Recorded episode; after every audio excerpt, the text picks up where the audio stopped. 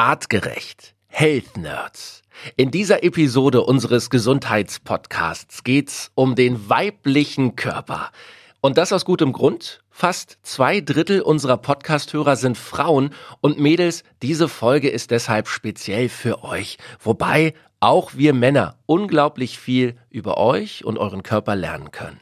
Es geht um ein Thema voller Missverständnisse, wie es Anfang der 90er in einem TV-Werbespot hieß. Pille, PMS, Periode, die 28-Tage-Challenge. So heißt unsere Podcast-Episode. Wir sprechen also über den weiblichen Zyklus. Warum viele Frauen damit Probleme haben, warum Stress, Nahrung, Bewegungsmangel und Hormone Gründe für Unregelmäßigkeiten sind, das sind Themen, über die wir hier sprechen wollen. Unseren Gast in dieser Episode hat das Thema lange beschäftigt. Jana Uderstadt ist eine der erfolgreichsten Triathletinnen Deutschlands. Sie ist zweifache Europameisterin und Ironman-Gewinnerin. Jana spricht ganz offen darüber, warum ihre Periode zwei Jahre lang ausblieb und wie ihr unter anderem artgerechte Ernährung geholfen haben, das Thema zu lösen. Viele erstaunliche Tipps und vor allem echte Aufklärung gibt es von unserer Gesundheitswissenschaftlerin Felicia Fischer. Sie sagt, der Zyklus der Frau ist ein Spiegelbild ihrer Gesundheit. Ich bin Felix Möse und ich stelle hier für euch die richtigen Fragen. Der Mensch im 21. Jahrhundert. Wohin hat uns die Evolution geführt? Wie hängen Körper, Psyche und Gesellschaft zusammen? Welchen Einfluss haben Ernährung, Bewegung und Stress auf den Superorganismus Mensch? Mit spannenden Gästen besprechen die Health Nerds von Artgerecht komplexe wissenschaftliche Fakten und Erkenntnisse der Evolution für dauerhafte Gesundheit durch einen artgerechten Lebensstil in der modernen Welt. Mit praktischen, sofort anwendbaren Tipps und cleveren Lifehacks. Health Nerds. Mensch einfach erklärt. Ein faszinierendes Thema für uns Männer, ein extrem wichtiges Thema für die Frauen und natürlich für die Evolution, denn ohne den Zyklus äh, der Frauen wären wir äh, schon längst ausgestorben. Und deswegen ist es wichtig, dass wir mal darüber reden. Und wir haben zwei spannende Gäste heute hier bei uns im Gesundheitspodcast. Sie ist Triathletin, zweifache Europameisterin auf der Triathlon-Mitteldistanz. Sie ist Siegerin beim Ironman in der Altersklasse der 18- bis 24-Jährigen und das nicht nur einmal. Sie liebt lange Radtouren und ausgiebige Kaffeepausen. Das finde ich sehr sympathisch, denn ich bin auch ein großer Kaffeefan. Herzlich willkommen bei uns im Podcast, Jana Uderstadt. Ja, hallo, vielen Dank für die nette Ankündigung. Und äh, unser Health Nerd heute ist natürlich passend zum Thema auch eine Frau. Sie ist Master of Science, Komplementärmedizinerin, also Expertin für ganzheitliche Medizin, Gesundheitswissenschaftlerin und sie engagiert sich hier bei Artgerecht für den Austausch zwischen Ärzten, Therapeuten und eben auch dem Profisport. Felicia Fischer, herzlich willkommen auch an dich. Hallo Felix. Also Mädels, erstmal vorweggeschickt, ich finde es stark, dass ihr mit mir als Mann so offen und wissenschaftlich über dieses so wichtige Frauenthema sprecht. Wir wollen heute hier im Podcast versuchen, wirklich Fragen zu beantworten und einen wissenschaftlichen Blick hinter die Kulissen zu geben. Denn es gibt eine Reihe von Dingen, die viele Frauen betreffen, wo die Wissenschaft, wo die Evolution Lösungen hat. Viele von uns haben auch immer noch die legendäre Fernsehwerbung aus den 90ern in den Ohren, wo gesagt wurde sinngemäß, die Geschichte der Menstruation ist eine Geschichte voller Missverständnisse. Und ich finde, es ist allerhöchste Zeit, dass wir jetzt ähm, ja, in dieser Zeit mal aufräumen mit diesen Missverständnissen und ein bisschen Licht ins Dunkel bringen. Wie ist euer Eindruck? Wo fehlt Wissen bei euch Frauen? Ähm, warum müssen wir über den Zyklus dringend sprechen? Also ich kann gerne mal anfangen, weil ich habe mich bis vor zwei Jahren noch überhaupt nicht mit meinem Zyklus beschäftigt eigentlich. Also ich meine, ich hatte bestimmt jetzt zehn Jahre lang schon einen Zyklus eigentlich, aber informiert war ich darüber nicht. Mhm. Also im Grunde das, was wir alle mal in der Schule irgendwie gelernt haben, so ein bisschen. Genau, das war so die einzige Info. Aber was da wirklich in meinem Körper passiert, vor sich geht, davon hatte ich eigentlich überhaupt keine Ahnung. Habe mich erst damit beschäftigt, als es mal nicht mehr so funktioniert hat, wie man sich das eigentlich vorstellt. Mhm. Felicia, würdest du sagen, das ist bei Jana ein Einzelfall oder gibt es da durchaus mehr so Geschichten? Leider nein. Also diese ganze Thematik rund um den weiblichen Zyklus hat sowohl in der Medizin als auch in der Gesellschaft immer noch ein Schattendasein, obwohl man davon eigentlich ausgehen müsste, dass ich meine, die Hälfte der Bevölkerung sind Frauen, dass es eines der interessantesten Themen sein sollte und auch in öffentlichen Diskussionen natürlich auch ein wichtiges Thema ist. aber es äh, kommt nicht in dem Maße vor, wie es wünschenswert wäre. Du selbst hast Medizin studiert. Ähm, was hast du da erlebt? Wie wird dieses Thema in, in der Ausbildung in der Medizin betrachtet? Also natürlich rein physiologisch, anatomisch, wie läuft der weibliche Zyklus ab, das wird gelehrt. Aber was machen die einzelnen Zyklusphasen mit der Frau? Wie wirkt sich das auf meine Stimmungen aus? Und auch was kann wirklich auch ich selbst tun als Frau, um das zu beeinflussen? Das wird leider weniger berücksichtigt. Dieses ganze Thema rund um Hormone und den Hormonhaushalt ist ein sehr komplexes Thema und ähm, das runterzubrechen auf, was ist denn praktisch, was kann ich anwenden, das sollte definitiv mehr Gegenstand sein, auch in einem Medizinstudium. Würdest du sagen, dass, äh, dass das Thema so ein bisschen so umschifft wird immer noch? Also dass da vielleicht auch Professoren oder so schnell drüber gehen und da gar nicht so vertiefend äh, drauf eingehen? Tatsächlich ist das so und vor allem auch ich selbst als Medizinerin habe die Erfahrung gemacht, ähm, selbst bei einem Gynäkologen nicht die Erklärungen zu finden, was passiert denn eigentlich in welcher Phase. Und schnell mal bekommt man beispielsweise die Pille verschrieben und geht davon aus, das ist normal, das gehört zum Frausein dazu. Auch Probleme, die der Zyklus mit sich bringt, das sind Probleme von Frauen. Also das, äh, da gibt es keine Lösung. Also so, das wird so suggeriert und das ist sehr schade. Mhm. Wie sind eure Erfahrungen beim Frauenarzt? Ich meine, wir Männer können da nicht mitreden, aber habt ihr das Gefühl, dass äh, Frauenärzte oder Ärztinnen auch wirklich alles wissen und, und wirklich auch ähm, modernes Wissen haben, wenn es um den weiblichen Zyklus geht? Schwierig. Also vor drei Jahren hatte ich mein Verhütungsmittel abgesetzt und danach blieb meine Periode aus. Und die einzige Begründung, die ich immer gesagt bekommen habe, war, Sie machen ja viel Sport. Das ist normal, das liegt am Sport. Und es wurde überhaupt nicht, meine Probleme wurden überhaupt nicht ernst genommen. Und ja, so wird man oft schnell einfach abgetan mit dem, wie es ist. Und dass es vielleicht nicht nur am Sport liegt. Natürlich mache ich viel Sport, aber da wurde überhaupt nicht drauf eingegangen. Mhm. Also man fühlt sich da schon sehr hilflos auch einfach. Lass uns mal direkt beim Sport bleiben, weil du als Triathletin, also das, das muss ich mal anerkennen sagen, das ist natürlich schon eine, eine Disziplin im Sport, da kann man nur den Hut ziehen, ja, weil also ähm, äh, korrigier mich, ihr müsst äh, äh, laufen, also Ausdauerläufer sein, äh, im Grunde Marathonläufer sein, ihr müsst äh, Radfahren können äh, wie die halbe Tour de France so gefühlt und auch noch schwimmen, ja. Also das sind drei äh, völlig verschiedene Themen, muskulär und, und von der Ausdauer. Das ist schon Leistungssport at its best, ja. Ähm, vor welchen Herausforderungen stehst du da, wenn du auf deinen Zyklus schaust? Also wo beeinflusst dich dieser extreme Sport? Also er beeinflusst mich da extrem. Vor allen Dingen auch so meine Leistung während dem Zyklus ist sehr schwankend und seitdem ich mir dem bewusst bin, bin ich schon um einiges weiter und nicht einfach mehr eine Woche im Monat nicht mehr leistungsfähig. Mhm. Und da ist schon, gerade wenn man so viel trainiert und auch hart trainieren möchte, hilft es einem sehr, wenn man weiß, wann kann man denn zum Beispiel am besten hart trainieren. Und wann ist es vielleicht okay, wenn ich auch sage, jetzt habe ich nicht so viel Lust zu trainieren und trainiere eher nur etwas weniger und etwas ruhiger. Mhm. Okay, das heißt, du planst deinen Zyklus jetzt auch nach zum Beispiel Wettkämpfen, auf die du ja, sagen wir mal, terminlich keinen Einfluss hast? Geht das, dass du, ähm, dass du das beeinflusst? Ich plane meine Wettkämpfe nicht nach meinem Zyklus, aber seit diesem Jahr, und da kann man sagen, gab es dieses Jahr jetzt mal eine große Chance ohne die Rennen, plane ich mein Training nach meinem Zyklus und merke seitdem einfach, wie viel besser es bei mir läuft. Okay, also wir haben äh, viel vor hier im Podcast, denn es ist ein sehr komplexes Thema und wir wollen euch auf jeden Fall versprechen, dass wir versuchen, hier so wissenschaftlich fundiert wie möglich vorzugehen, auch wenn uns klar ist, dass wir natürlich in einer halben Stunde in so einem Podcast längst nicht alle Themen dazu äh, im Detail besprechen können. Aber wir wollen natürlich reden über Pille, über PMS, über die Periode an sich und wir nennen das Ganze die 28-Tage-Challenge. Felicia, ein Mythos, mit dem wir gleich mal aufräumen können, ähm, wir Männer denken immer, wenn wir über euren Zyklus äh, sprechen, dass das nur äh, die Tage sind, wo ihr, äh, wo ihr eure Blutungen habt. Das ist falsch. Ja, das ist falsch. Die Frau befindet sich demnach eigentlich immer in dem Zyklus, genauso wie auch der Mann. Es gibt äh, wiederkehrende Abläufe, die sind bei jeder Frau gleich.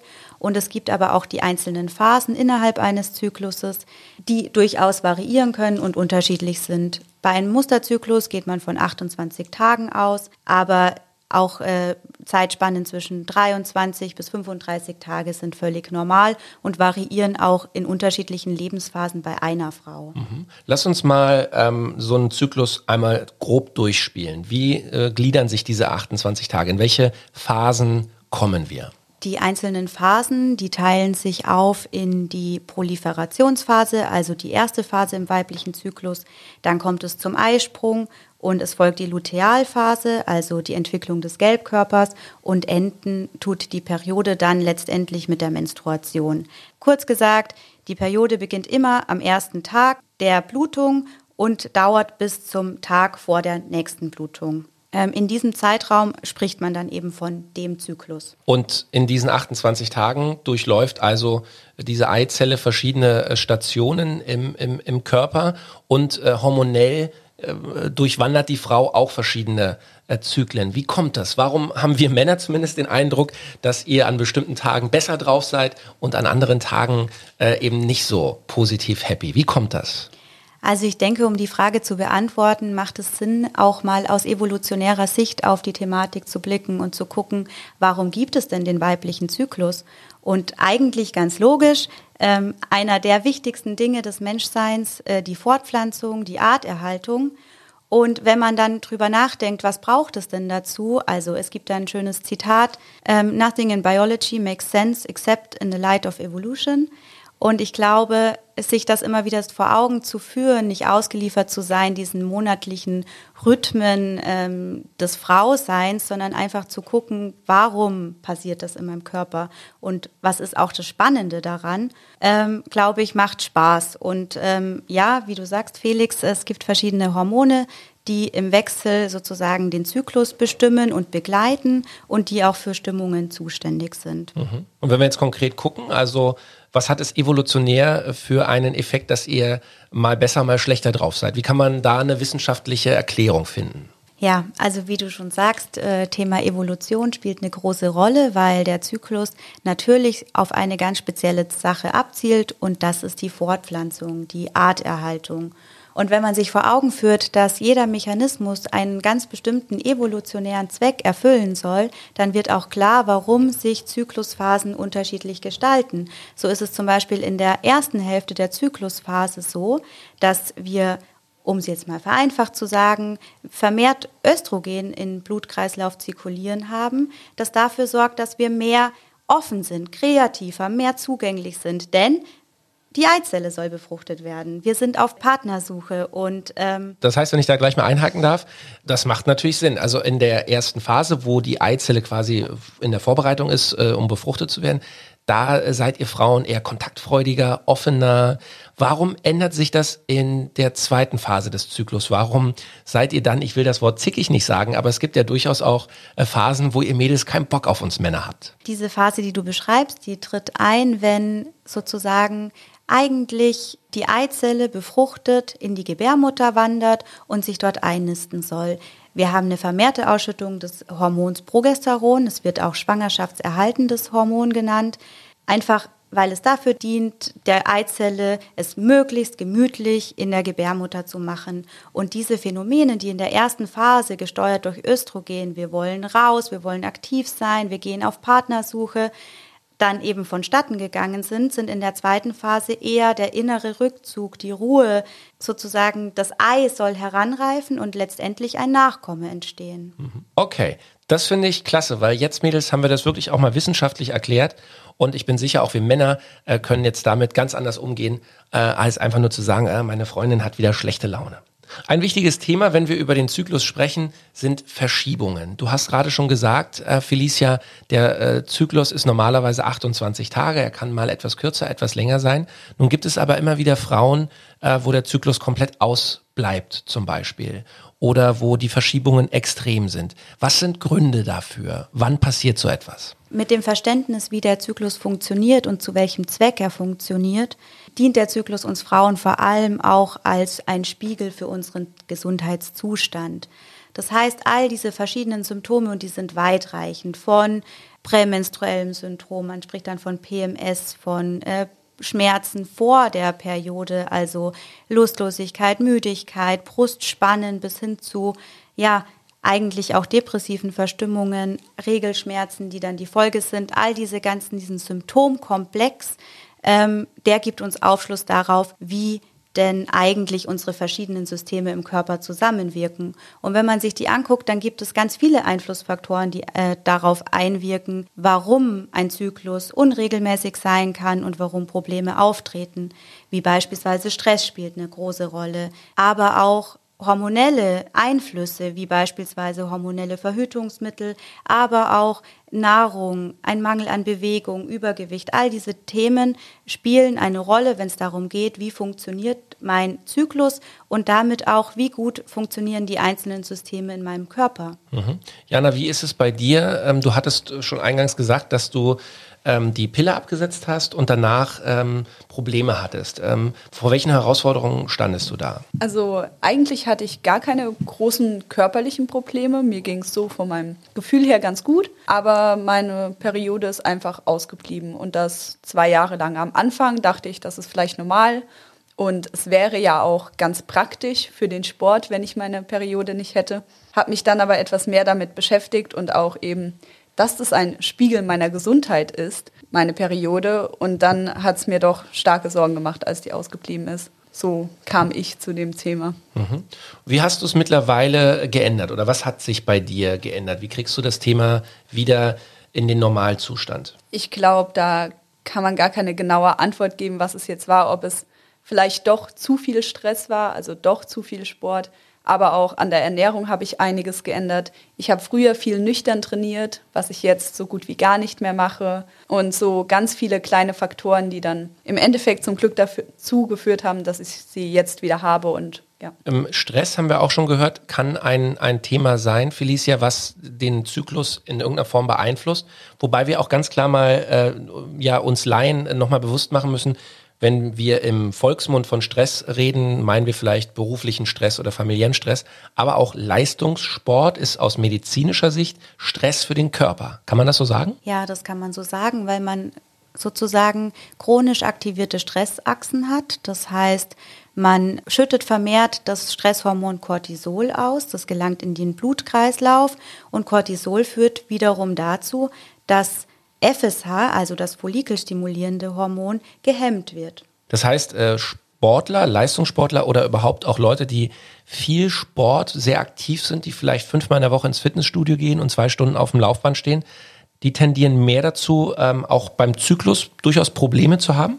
Ja, tatsächlich schon. Und das betrifft nicht nur die Leistungssportlerinnen, ähm, sondern auch die moderne Frau, also ein stressiger Alltag beispielsweise oder die Balance zwischen Familie und Beruf. Anders gesagt, früher waren wir ganz natürlichen Reizen ausgesetzt. Eine Stressreaktion ist immer auch was Gutes für den Körper, also beispielsweise natürliche Gefahren. Der Körper will reagieren mit Kampf oder Flucht. Uns bekannte Stressfaktoren sind Hunger beispielsweise, Durst, Kälte und Hitze. Das ist auch gar nicht so schädlich, weil die treten mal auf und dann sind sie wieder weg. Aber Stressfaktoren, die chronisch lang anhaltend sind, wie beispielsweise Dauerlärm, ähm, Hypotheken, die Steuererklärung, mhm. all diese Dinge, die permanent auftauchen in, in so einem modernen Leben, die führen natürlich auch dazu, dass ich permanent eine Aktivierung der Stressachsen habe. Und wenn man da mit einem Blick auf die Evolution herangehen möchte und sich anguckt, was macht denn die Stressachse? Also die sagt dem Gehirn, Achtung, Gefahr lauert, ich muss überleben. Es kommt jetzt eine Reaktion, die ist vielleicht entscheidend über Leben und Tod. In dem Moment ist die Fortpflanzung gar nicht so wichtig. Mhm.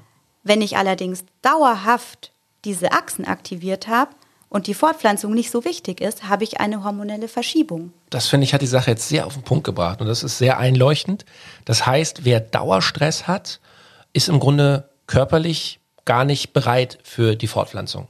Der Körper eigentlich blockiert ja, das eigentlich. Genau. Ich hätte vielleicht eine Frage dazu, weil meinen Alltagsstress könnte ich jetzt reduzieren und es gibt aber ja auch Stress, den man nicht reduzieren kann oder jetzt wie bei mir in meinem konkreten Fall, ich möchte ja gar nicht weniger Sport machen. Und was kann ich denn da tun, wenn ich eben weiter meinen Körper stressen will durch den Sport, aber eben um meinen Zyklus trotzdem zu unterstützen, dass er weiterhin gut funktioniert? Um dieses Thema zu erklären, sind natürlich unterschiedlichste Systeme mit verantwortlich. Es spielt die Leber eine Rolle, spielt die Schilddrüse eine Rolle, auch der Darm und das Mikrobiom, davon ähm, hört man ja doch auch immer viel, spielt eine Rolle.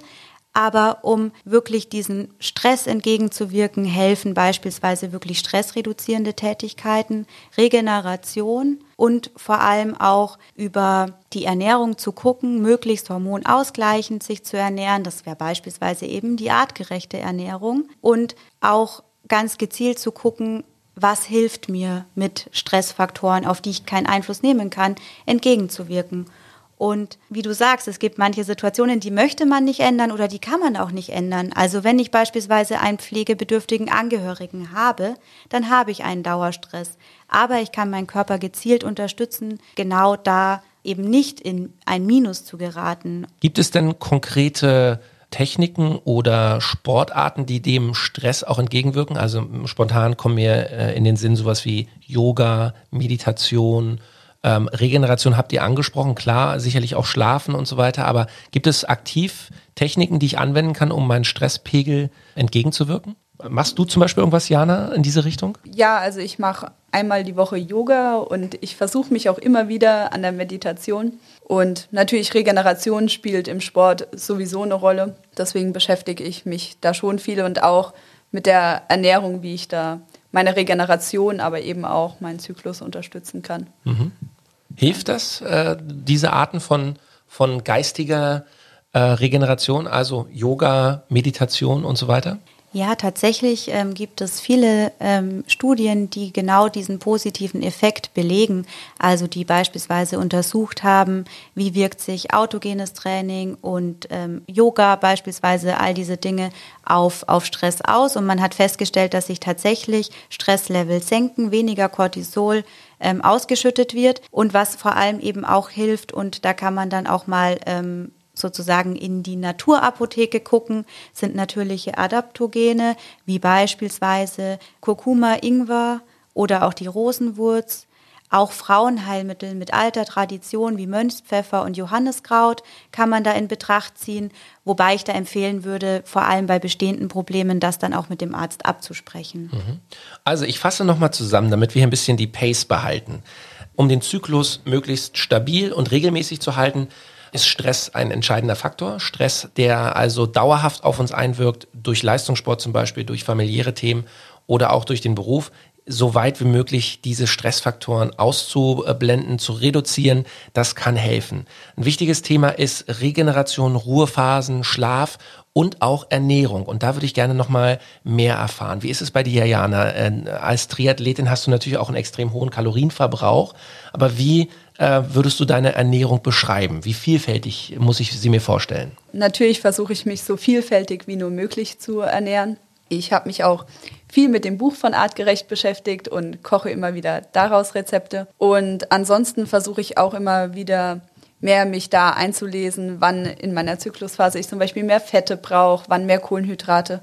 Und was ich eingangs gesagt habe, was für mich ganz wichtig ist, dass ich das nüchtern Training nicht mehr so durchführe wie früher, mhm. weil ich einfach gemerkt habe, dass das mir und meinem Zyklus nicht gut tut. Gibt es auch mal einen Hamburger zwischendurch oder eher nicht? Natürlich gibt es den auch mal. Super. Aber nicht in meiner regelmäßigen Basisernährung. Okay. Ähm, Felicia, welchen Einfluss hat denn die Ernährung? Oder anders gefragt, wie können wir mit der Ernährung tatsächlich unseren, ich spreche schon von uns, ich bin eine von euch Mädels, wie könnt ihr äh, euren Zyklus damit beeinflussen? Also wie Jana schon sagt, ähm, die Vielfalt ist ein ganz essentielles Thema, wenn es darum geht, ähm, wie ernähre ich mich richtig und welche Ernährung passt auch zu den einzelnen Zyklusphasen. Um es nicht ganz so komplex zu halten, gibt es bestimmte Lebensmittel, die sind einfach gut, wie Gemüse. Ähm, auch zu gucken, was ist denn saisonal verfügbar. Auch zu schauen, ähm, ist Fisch vielleicht auch ähm, ein Bestandteil meiner Ernährungsweise und wirklich auch darauf zu achten, ausgewogen sich zu ernähren. Wir hatten schon mal das Thema Darm-Hirn-Achse in einem der Podcasts zum Beispiel und die Kommunikation über unser Mikrobiom, über unsere Darmbakterien hat Einfluss auf unsere Stimmungen. Das heißt, wenn ich dafür sorge, dass schon dort die Bakterien, die dafür sorgen, dass es mir gut geht, gestärkt sind und die, die eher schlecht sind für meine Gesundheit, ähm, nach unten reguliert werden, dann leiste ich schon einen ganz großen Beitrag dafür, ähm, wie sich mein Zyklus gestalten kann. Mhm, super. Okay, also eine artgerechte, eine abwechslungsreiche Ernährung. Das ist im Grunde in jedem Podcast, den wir bisher äh, hier hatten, immer äh, das Basisthema und äh, das scheint so ein bisschen auch äh, der heilige Gral zu sein, ja, wenn wir uns alle wirklich wieder so ernähren, wie es die Evolution in unseren Genen festgeschrieben hat, dann ersparen wir uns eine Menge Probleme. Ich als Laie stolper beim Thema äh, weiblichem Zyklus immer wieder über Östrogendominanz. Das habe ich ein paar Mal gelesen. Was hat es damit auf sich? Wie müssen wir uns das vorstellen? Also Östrogendominanz ist äh, ein Thema, das, äh, wie du sagst, äh, immer mehr auch in den, in den Mittelpunkt von Diskussionen gelangt einfach weil man beobachtet, dass Symptome, die mit einer Östrogendominanz einhergehen, immer mehr werden. Wir sprechen hier vom PMS, vom prämenstruellen Syndrom, aber auch all diese ähm, Symptome, die mit einer Verschiebung im hormonellen Gleichgewicht sozusagen zu tun haben. Und wenn man sich den weiblichen Zyklus anguckt und ähm, schaut, wie das eigentlich abläuft und welche Hormone wann zuständig sind, dann spricht man bei einer Östrogendominanz davon, dass zu viel Östrogen da ist und das einhergeht mit einem Progesteronmangel. Auslöser hierfür sind, wie auch schon eingangs benannt, all die Einflussfaktoren von Stress über eben auch Hormone, die wir über die Nahrung aufnehmen, bis hin zu ja, der Lebensweise, der Lebensführung und auch die Gedanken, die wir uns dabei machen. Mhm. Ein großes Thema ist natürlich die Antibabypille, wie sie im äh, Volksmund genannt wird. Auch da, glaube ich, gibt es in der Öffentlichkeit noch viele Wissenslücken. Ähm, ich bin sicher, wenn wir 100 Leute fragen, was macht die Antibabypille, außer dass sie äh, Schwangerschaften verhindert, also wie funktioniert sie im Körper? Ich glaube, da kriegen wir von 100 Leuten 100 verschiedene Antworten. Vielleicht können wir hier auch mal äh, mit Vorurteilen und mit Missverständnissen aufräumen. Was macht die Antibabypille, wenn ihr sie nehmt, in eurem Körper? Klar, wie der Name schon sagt, die sorgt dafür, dass keine Schwangerschaft eintritt. Das heißt, ich mache mich eigentlich über diesen Zeitraum als Frau unfruchtbar. Und die Antibabypille hat unterschiedliche Mechanismen. Ein Hormon, das immer enthalten ist, ist Progesteron. Und Progesteron sorgt im weiblichen Zyklus, wie auch schon ähm, mal genannt, dafür, dass der Körper bzw. das Gehirn die Information bekommt, das Ei ist eingenistet.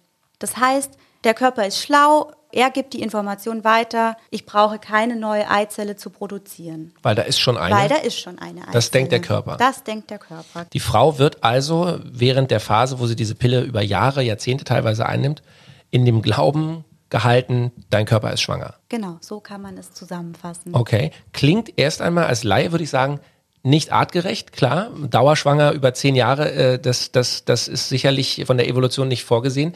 Was sind tatsächlich negative Effekte, wenn äh, ihr Mädels euch das antut, in Anführungszeichen? Die Symptome reichen von Müdigkeit, depressiver Verstimmung bis hin zu, wie Jana es beschrieben hat, Ausbleiben der Periode nach dem Absetzen der Pille. Also die, die Bandbreite an Symptomen ist da, ist da groß. Aber ich glaube, es ist vor allem wichtig zu verstehen, warum der Körper so handelt, wie er handelt und welche Auswirkungen tatsächlich dann durch dieses, wie du sagst, Vorgaukeln eigentlich passieren. Und dadurch, dass unser Hormongleichgewicht aus der Balance gerät, dadurch, dass ich synthetisch einen künstlichen Hormonlevel über all die Jahre aufrechterhalte, hat das Auswirkungen auf unsere Schilddrüse beispielsweise. Es hat Auswirkungen auf den Darm und das Mikrobiom. Auch dort werden Hormone hergestellt, unter anderem Serotonin, was uns glücklich macht, Melatonin, was die Regeneration und den Schlaf fördert. Auch die Leber, wenn wir verstehen, dass die Pille ein Medikament ist, leidet darunter, weil die Leber dafür sorgt, dass Medikamente umgewandelt werden und dann zur Verfügung stehen. Und was auch ganz interessant ist, ist, dass die Pille uns in unserer Partnerwahl beeinflusst. Ach komm. Ist eigentlich ganz logisch. Unsere Sexualhormone führen dazu, dass wir natürlich auch Genmaterial erkennen, das zu uns passt. Es sollte eine größtmögliche Varianz haben, weil so unser Nachkommen bestmöglich mit unterschiedlichem Erbmaterial einen Vorteil hat. Und über Pheromone spielt auch der Geruchssinn eine große Rolle. Und wortwörtlich ist es so, man kann den Partner plötzlich nicht mehr riechen. Und das ist etwas, was viele Frauen erleben nach dem Absetzen der Pille. Und dann gehen durchaus auch Beziehungen auseinander. Also ob Beziehungen dadurch auseinandergehen, möchte ich nicht sagen, aber man kann sich neu orientieren. Mhm, okay. Ein Thema, das wir natürlich auch ansprechen müssen und es äh, wurde auch immer wieder angeschnitten von euch, wenn wir hier über den weiblichen Zyklus sprechen, ist äh, PMS das prämenstruelle Syndrom. Wir Männer schieben gerne mal ähm, Verstimmungen bei unseren Partnerinnen auf PMS, aber aus wissenschaftlicher Sicht, äh, Felicia, ähm, was passiert während dieser PMS-Phase? Was ist das genau? Also prämenstruell, prä ähm, bedeutet vor, vor der Menstruation, also vor dem Einsetzen der Blutung, treten Symptome auf. Also manche sprechen sogar äh, davon, äh, von einem Prepare to Meet Satan-Syndrom, also einfach äh, rein von, von, von der Wortgebung. Ähm, und es hat vielerlei Symptome. Also, Satan ist also eine Frau. Möglich. Ja. Wer weiß, wenn man, wenn man an bestimmten Symptomen leidet, dann denke ich, äh, liegt dieser Schluss sehr nahe. Ja, und viele Frauen sind eben auch schon bevor die Periode einsetzt mit äh, Themen beschäftigt, wie Stimmungsschwankungen, ähm, Brustspannen, Regelschmerzen, die schon vor der Menstruation auftreten und aber auch Unregelmäßigkeiten im Zyklus, also Amenorrhoe und auch Hypermenorrhoe. Und es gibt auch noch eine Vielzahl von anderen Regulationsstörungen in dem Bereich, bedeutet einfach eine Unregelmäßigkeit, also Amenorrhoe, ein Ausbleiben der Periode und Hypermenorrhoe, meine Periode Periode ist zu stark. Also ich habe eine erhöhte Ausscheidung von Blut. Mhm. PMS und auch äh, andere Themen, die sich rund um, um Periodenprobleme drehen, ähm, haben immer ein hormonelles Ungleichgewicht als Basis. Das heißt, wir haben eine Verschiebung in unseren Neurotransmitterhaushalten und unsere hormonelle Produktion und auch die natürlichen Schwankungen, die wir in unseren Hormonspiegeln haben, funktionieren nicht mehr so richtig. Mhm. Und dann seid ihr eben aus dem emotionalen Gleichgewicht. Ja, ich denke, es ist ganz wichtig für Frauen zu verstehen, in welcher Phase sie sich befinden. Auch wie Jana sagt, es gibt bestimmte Phasen, da ist sie sportlich viel leistungsfähiger und dann gibt es Phasen, in denen sie diese Leistung nicht abrufen kann.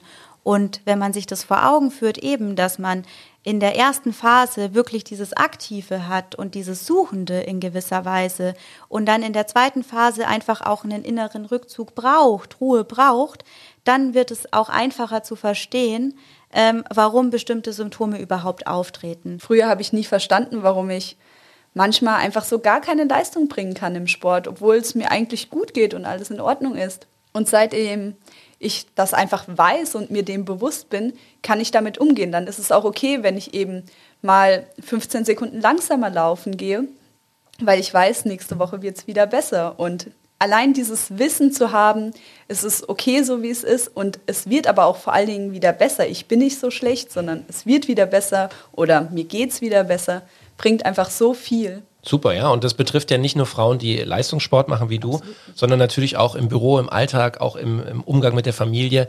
Also Wissen ist Macht, definitiv, ja. Und wenn wir äh, oder ihr Mädels das besser versteht und auch wir Männer natürlich da verstehen, was dahinter steckt, kann man ganz anders damit umgehen. Ein Thema, das wir auf jeden Fall noch anreißen wollen, ähm, Regelschmerzen oder überhaupt Schmerzen äh, äh, vor während der Periode. Gibt es konkret etwas, was ähm, darauf einen positiven Einfluss haben kann? Kannst du da einen Tipp geben, Felicia? Was können Mädels machen, die da Probleme haben? Ja, Schmerz ähm, ist auch immer ein Zeichen von Entzündung. Also Schmerz zählt zu den Kardinalsymptomen einer Entzündung neben Rötung, Schwellung, Hitze. Der ein oder andere kennt das bestimmt. Und auch da sind ähm, Ernährungsbestandteile ganz essentiell. Es gibt bestimmte Ernährungsmittel, die antientzündlich wirken und dazu zählen eben Omega-3-Fettsäuren, auch Vitamin D, raus in die Sonne spielt eine Rolle. Das heißt, äh, die äh, Ibuprofen, wo ich weiß, dass viele Mädels sich dann einfach mal so ein Ding einwerfen, davon haltet ihr äh, aus wissenschaftlicher Sicht so gut wie gar nichts, oder? Das, ist, das Zeug ist eigentlich nicht gut. Manchmal hilft es nicht anders. Also wer schon mal unter Periodenschmerzen gelitten hat, der weiß, ähm, es ist kein Spaß und ähm, der Griff zu dem Medikament ist natürlich dann auch mal wichtig und auch richtig. Nur wenn jemand öfter an Schmerzen leidet, die mit der Periode einhergehen, da macht es durchaus auch Sinn, mal mit dem Frauenarzt zu sprechen und Hormonstatus zu bestimmen und dann auch genau zu gucken, wo liegt denn eigentlich das Problem und wie funktionieren meine Hormone oder habe ich ein künstlich aufrechterhaltenes Hormonlevel, weil viele Frauen beispielsweise die, die nehmen die Pille und die haben ihren regelmäßigen Zyklus, haben ihre regelmäßige Menstruation, aber ihnen ist gar nicht bewusst, dass das eigentlich nicht ihr natürlicher Zyklus ist. Mädels, jetzt haben wir hier wirklich unglaublich viel Wissen zusammengetragen, viel aus der Praxis erfahren, Jana, auch dank dir und viel gelernt über Stress, über Ernährung, über Regeneration, über Hormone und alles, was damit zusammenhängt. Lasst uns die Dinge jetzt zum Ende noch einmal sortieren, damit wir wirklich unseren Zuhörern praktische Tipps mit an die Hand geben können, um ja ihre persönliche Situation zu verbessern. Thema Nummer eins, Stress. Möglichst den Stress reduzieren, die Stressfaktoren in den Griff bekommen? Ja, also einfach mit Hilfe zum Beispiel von Yoga, Meditation, auf den Schlaf achten, sein Handy öfter mal weglegen. Ich glaube, die klassischen Tipps, um Stress zu reduzieren, kennt jeder. Ja, auch das Handy, das, das vergessen viele. Das ist im Grunde Stress, wenn man dann sieht, okay, ich war heute fünf Stunden am Handy, permanent äh, kommen da Nachrichten rein und so. Das ist schon Stress. Absolut. Okay. Der zweite Punkt, Ernährung. Wir können über die Ernährung auch Einfluss nehmen auf unser Wohlbefinden, auch auf unsere Hormone. Was, äh, Felicia, können wir hier zusammenfassend nochmal unseren Hörern mitgeben? In Hinblick auf die Ernährung spielt die Vielfalt eine große Rolle, die Nährstoffdichte. Ähm, wir hatten es zusammengefasst als die artgerechte Ernährung. Antientzündliche Nahrungsmittel, Nahrung als Medizin nutzen. Es gibt natürliche Adaptogene aus der Pflanzenwelt wie Kurkuma und Ingwer oder die Rosenwurz. Bekannt aus der Frauenheilkunde sind auch äh, Mönchspfeffer und Johanniskraut. Und es gibt auch natürliche Stimmungsaufheller, um eben auch in diesen Phasen, wo wir uns gern zurückziehen, ähm, entgegenzuwirken, wie beispielsweise Safran. Mhm, super. So, und äh, der dritte Baustein für einen glücklichen weiblichen Zyklus sind natürlich auch wir Männer. Was äh, können wir Männer mitnehmen? Wie können wir ähm, euch auch unterstützen? Wie können wir vielleicht auch sensibler mit euch umgehen? Was würdet ihr sagen? Ich würde einfach sagen, der Schlüssel ist Verständnis zeigen und vielleicht die klassische Frage, hast du deine Tage, die hilft keiner Frau, einfach mal sein lassen. Das ist auch sehr chauvinistisch, das stimmt. Da müssen wir Männer uns manchmal zurücknehmen. Was würdest du noch ergänzen, Felicia? Ja, ich denke auch dieses Thema Aufklärung und Bewusstsein, ähm, für dieses Thema. Auch Mann, Frau, wie geht man miteinander um, ist, denke ich, ein wichtiges Thema. Und ja, Verständnis. Also Leute, wir können euch nur ermutigen, auch mit diesem vermeintlichen Tabuthema, was ja eigentlich schon lange keins mehr ist, sprecht auch mal in eurer Partnerschaft darüber, zeigt äh, gegenseitig Interesse und Verständnis und vor allem Mädels, Frauen, wenn ihr den Eindruck habt, bei mir stimmt etwas nicht, bei mir ist etwas vielleicht aus dem Gleichgewicht geraten, beschäftigt euch damit, sprecht mit euren Ärzten, löchert sie mit Fragen oder meldet euch gerne natürlich auch bei uns beim Team von Artgerecht. Unsere Mädels und auch unsere Jungs sind da echte Experten und können euch sicherlich den ein oder anderen tiefergehenden Tipp noch mit auf den Weg geben. Ich sage vielen herzlichen Dank, Jana Uderstadt, Felicia Fischer. War ein besonderer Talk für mich als Mann ohnehin und es war sehr interessant und sehr aufschlussreich. Dankeschön und bis zur nächsten Podcast-Episode. Danke dir. Danke dir. Artgerecht. Health Nerds. Mensch einfach erklärt.